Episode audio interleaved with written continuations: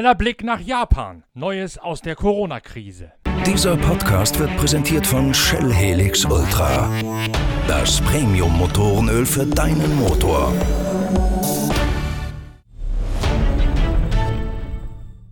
Das Team Motopark aus Oschersleben in der Magdeburger Börde setzt in einer Allianz mit B-Max Racing zwei Autos in der Super Formula in Japans höchster Monoposto-Klasse ein. Als wir uns zuletzt über Corona und die Auswirkungen auf den Motorsport unterhalten haben, da hat Timo Rumpfkeil, der Chef vom Team Motopark, noch gesagt, in Japan sei alles relativ entspannt, es ginge seiner Wege und der Motorsport dort würde schon bald wieder aufgenommen werden. Mittlerweile allerdings haben sich auch in Japan die Vorzeichen Vorzeichen geändert. Die Olympischen Spiele in diesem Sommer sind abgesagt worden. Der Regierungschef hat über Tokio und den dortigen Großraum den Ausnahmezustand verhängt und auch die japanischen Rennorganisatoren haben ihren Kalender anpassen müssen. Das zweite große Betätigungsfeld von Team Motopark in den vergangenen beiden Jahren und auch dieses Jahr ist die Euro Formel Open. Im vergangenen Jahr hat man dieses Championat souverän gewonnen. In diesem Jahr gibt es ein neues Formel 3 Auto von Dallara, das zum ersten Mal hätte eingesetzt werden sollen beim Saisonauftakt in Le Castellet. Aber auch das Rennen in Südfrankreich ist verschoben worden. Grund genug, bei Timo Rumpfkeil schnell mal nachzuhorchen, wie denn der letzte Stand der Dinge ist.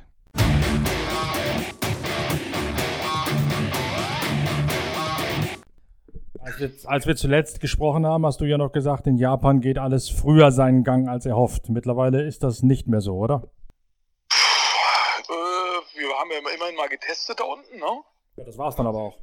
Richtig, und der, das stand aber, weil diese Testgeschichte da war, stand jetzt immer Sugo, das ist glaube ich im Juni, ne? Das stand immer als erster Lauf im Raum, weil alles eh sich nach hinten verschiebt wegen der Super GT-Geschichte. Und äh, Stand gestern äh, ist das immer noch der Plan.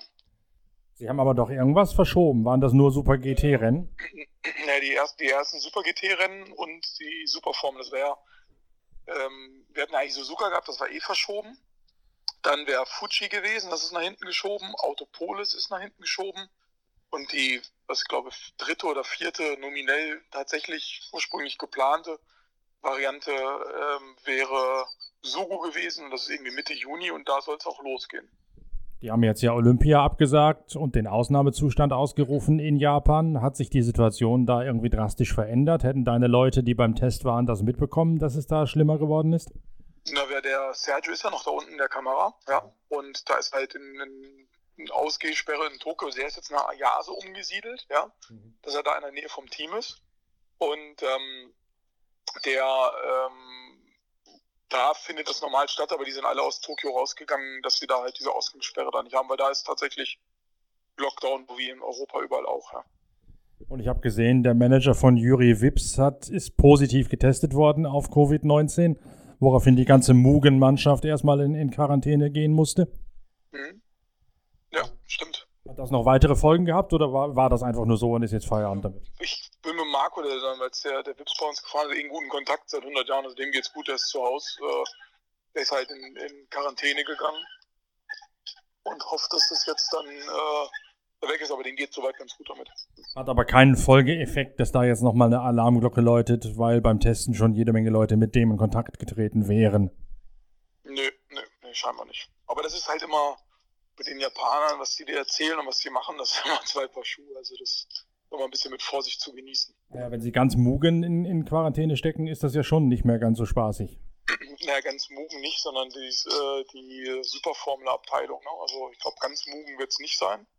Weil Mugen selber ist ja, ist ja gibt's ja, weiß ich, also Mugen selber ist die, die haben mehrere Teams, ja, und die haben ja diese ganze, so ein bisschen wie AMG von, von Honda so ein bisschen, ne? Mhm. Deswegen ähm, wird das, äh, glaube ich, unwahrscheinlich, dass den ganzen Schuppen da unterdings, aber habe ich keinerlei weiteren Infos drum, weil es mich auch ehrlich gesagt gar nicht interessiert hat. Aber am prinzipiellen Fahrplan, glaubst du, wird sich nichts ändern? Das wird nach wie vor trotz Ausnahmezustand und Olympia-Absage dieses Jahr noch was geben. Ja, und, und zwar, also das, die Frage kam halt, weil natürlich auch alle Fahrer irgendwie da nervös sind, ne? die kam halt mehrfach jetzt und die ziehen das durch. Die werden aber, das ist, also jetzt ist schon klar es wird halt hinter verschlossenen Türen sein, ja. Ist das schlimm in Japan? Oder leben die sowieso von Industrie und Sponsoreinnahmen? Die Super GT zum Beispiel ja ganz klar von den Reifenfirmen. Da ist ja eigentlich egal, ob Zuschauer kommen oder nicht. Ja, ich, also die nehmen das Geschäft mit den Zuschauern, weil da gibt es ja wirklich zahlende Zuschauer, also nicht wie bei der DTM, äh, sag ich mal, wo, wo viele, sag ich mal, nachher über Hersteller verteilte Tickets oder sonst was. Also ich kann rein vom Gefühl her, kann ich dir gar nicht genau sagen, wie viele Tickets so eine DTM verkauft wirklich, ne? oder wie viele zahlende Zuschauer die Zuschauer äh, dann sind. Ähm, da ist es aber in der Tat so, dass die Zuschauer da, äh, das ist eine Fankultur da, die haben immer Verlöte. Und das werden die sicherlich schon merken, aber am Ende des Tages ähm, werden die das halt abfedern, ähm, um halt überhaupt ans Fahren zu kommen. Ne? Bleibt es beim normalen Programm oder werden die auch versuchen, mit Doubleheadern irgendwas aufzufangen, so wie die Formel 1 ja sogar? Die haben jetzt also auf sechs Veranstaltungen ist es reduziert, äh, das Super Formula-Thema, und äh, der Suzuka Ablauf wird ein Doubleheader sein, wo der Samstag ein Rennen ist, Sonntag ein Rennen. Klingt aber nach wie vor einigermaßen entspannt alles. Ja, es warten wir mal ab, wie realistisch diese ganzen Terminpläne sind. Ich habe mir noch gar nicht die Mühe gemacht. Die Euroformel Open hat jetzt ja auch einen neuen Terminplan rausgegeben. Ähm, die Superformel hat es gemacht. Ich habe unseren internen Testplan ein bisschen angepasst. Aber ich habe mir jetzt noch gar nicht die großartige Mühe gegeben, das jetzt alle 100% zu synchronisieren, weil ich mir relativ sicher bin, dass es da immer noch Verschiebungen geben wird. Ja. Das wäre jetzt die nächste Frage gewesen. Hat die Euro Formel Open schon irgendwas Belastbares gemacht oder nur gesagt, huch, wir müssen mal warten? Nee, nee, die haben, die haben einen neuen Kalender rausgegeben. Ähm, der sieht auch relativ schlüssig aus. Das soll Ende Juni in äh, Hockenheim losgehen. Und ähm, da muss man jetzt mal schauen, wie realistisch das ist. Aber die haben ganz klar Veranstaltungen angemeldet, ohne Zuschauer, ohne alles. Das ist so eh Teil der, der Strategie da gewesen. Das ist von, von Anfang an der Plan gewesen. Ja. Wie kriegst du denn das ganze Material für eine Euro-Formula Open über die Grenzen, wenn momentan alles dicht ist? Also stand heute mal gar nicht, ja, würde ich mal sagen. Ähm, oder obwohl, weiß man gar nicht. Also habe ich auch noch nicht bewertet, muss ich ehrlich sagen. Wir waren ja, ähm, haben wir zum Beispiel in Schweden ein Kundenauto abgeholt, was für ähm, die, die Straßenabteilung von uns für einen Umbau wird. Da sind unsere Jungs ganz normal mit dem Hänger hingefahren, haben das Auto geholt und wieder zurückgefahren. Also in gewissen Bereichen geht das halt schon noch. Ähm, Habe ich mir aber auch keine Gedanken gemacht. Aber ich denke, das wird eh, ähm, diese Veranstaltungen werden einhergehen damit, dass ähm, Reisefähigkeit gegeben ist, sowohl für die, äh, bringt auch nichts, wenn die Fahrer nicht kommen können ähm, und alles da ist. Also sowohl ähm, die auf dem normalen Landweg die Grenzen zu ähm, überschreiten sind, äh, wie halt auch ähm, sag mal, Flugzeug, Einreise, keine Quarantäne und solche Späßchen. Ähm, und daher muss man da, glaube ich, immer noch nach wie vor ein bisschen auf Sicht fahren, ja. Warum sind solche Leute wie Sergio Sette Camara in Japan geblieben? Ich weiß zum Beispiel, dass Earl Bamber zurückgeflogen ist nach Neuseeland und Mark ja, Webber zurückgeflogen ist nach Australien. Weil es da, glaube ich, besser ist, ne? Ähm, aber der Sergio hatte die Möglichkeit, der, der lebt in der Nähe von Barcelona das ist, glaube ich, eine schlechte Variante momentan. Ja, ist kein Naherholungsgebiet gerade, das stimmt. Ja, und ähm, der ist absichtlich nicht nach Brasilien gegangen, weil er sagt, dass äh, die werden es da erst bekommen, ja.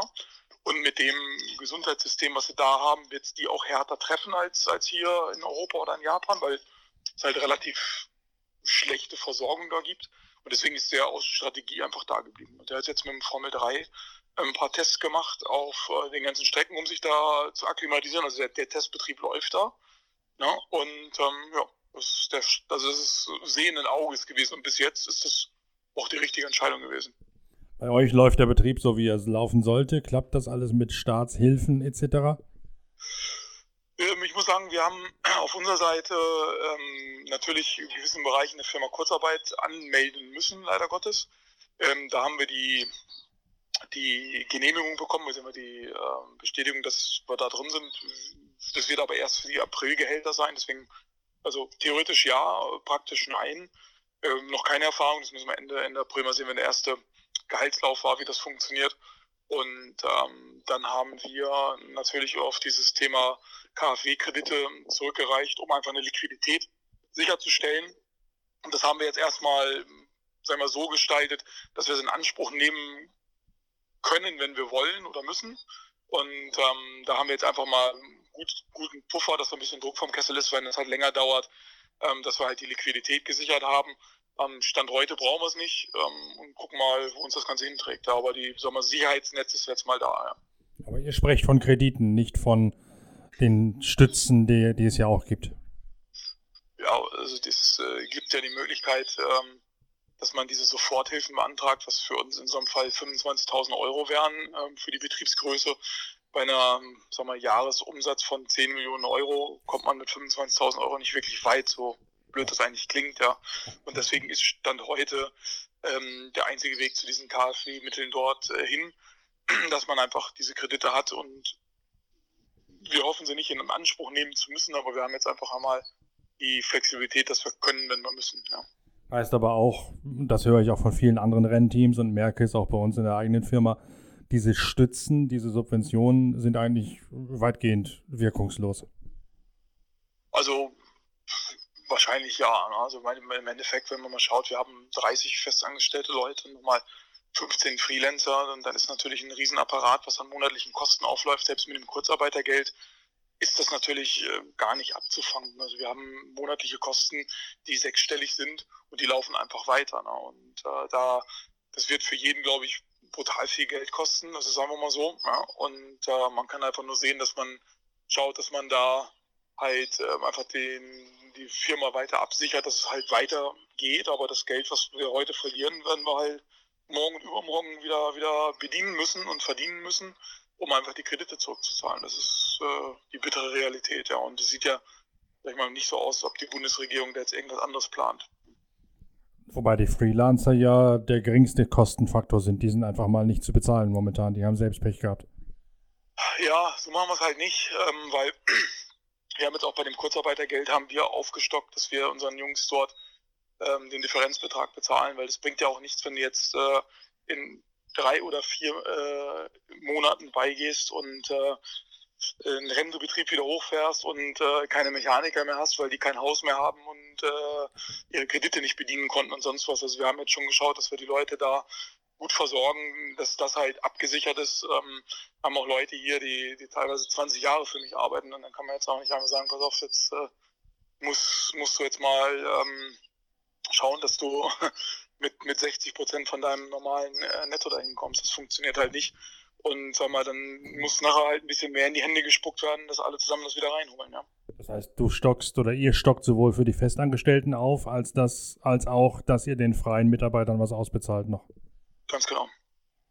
Wie lange geht das, wenn die Rennpause tatsächlich bis in August, September dauert? Wie lange kannst du das durchhalten?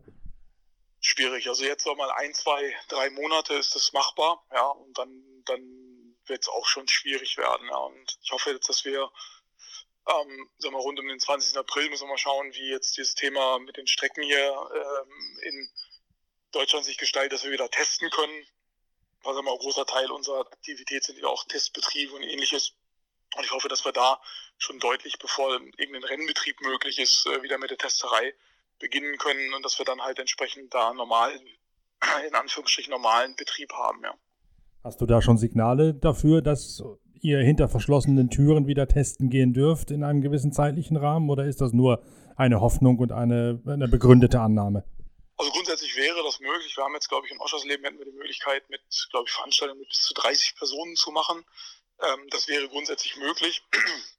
ähm, die Frage ist momentan, die wir natürlich haben, äh, wie wir denn die Fahrer rankriegen können und, und, und. Das ist halt so ein bisschen problematisch. Deswegen denke ich mal, hoffen wir, dass wir jetzt mal so ab Mitte Mai da wieder Fahrbetrieb aufnehmen können. Ja. Das wäre so das Idealszenario jetzt. Aber man könnte momentan sogar schon äh, in die Motorsportarena und dort testen.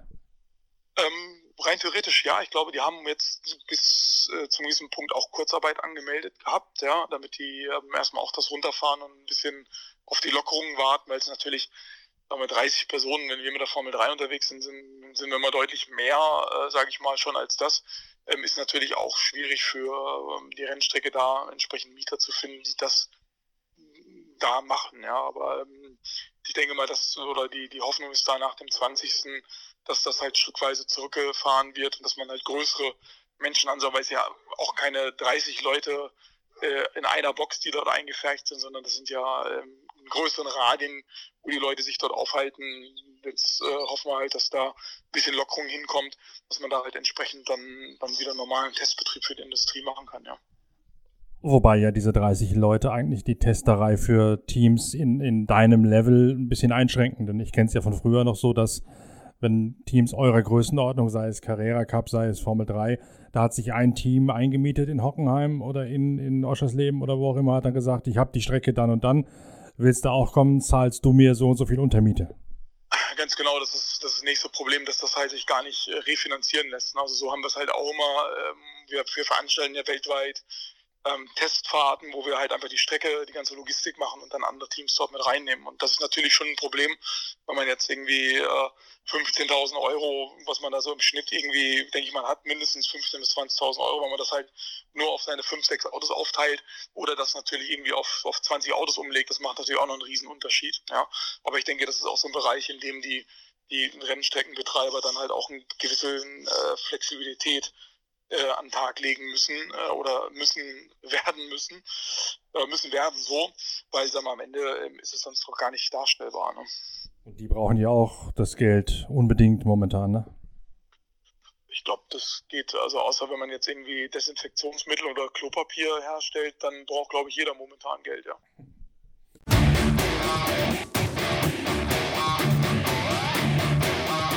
So viel an Neuigkeiten aus Japan und aus dem iberisch-französischen Raum. Morgen beschäftigen wir uns dann mit einem jener Vertreter der Weekend Warriors, die ich in den vergangenen Tagen bereits herausgearbeitet habe. Freiberufliche Ingenieure, die von den Teams nur angeheuert werden für Rennwochenenden und die, so steht zu befürchten, von der derzeitigen Krise am ärgsten betroffen sind. Denn keine Rennen heißt unweigerlich auch für die Freiberufler keinerlei Einnahmen. Einen dieser freiberuflichen Renningenieure, einen der besten in Deutschland überhaupt, haben wir zu genau diesem Thema befragt, nämlich Frank Funke, der im Team von Walter Lechner im Porsche Carrera und Supercup engagiert ist und für Redline im englischen Porsche Carrera Cup schraubt. Frank Funke wird uns im morgigen Pitcast Rede und Antwort zu den Folgen der Corona-Krise für Freelancer, für die sogenannten Weekend Warriors stehen. Wir hören uns also morgen wieder. Bis dahin bleibt gesund. Danke fürs Reinhören. Euer Norbert Okenga.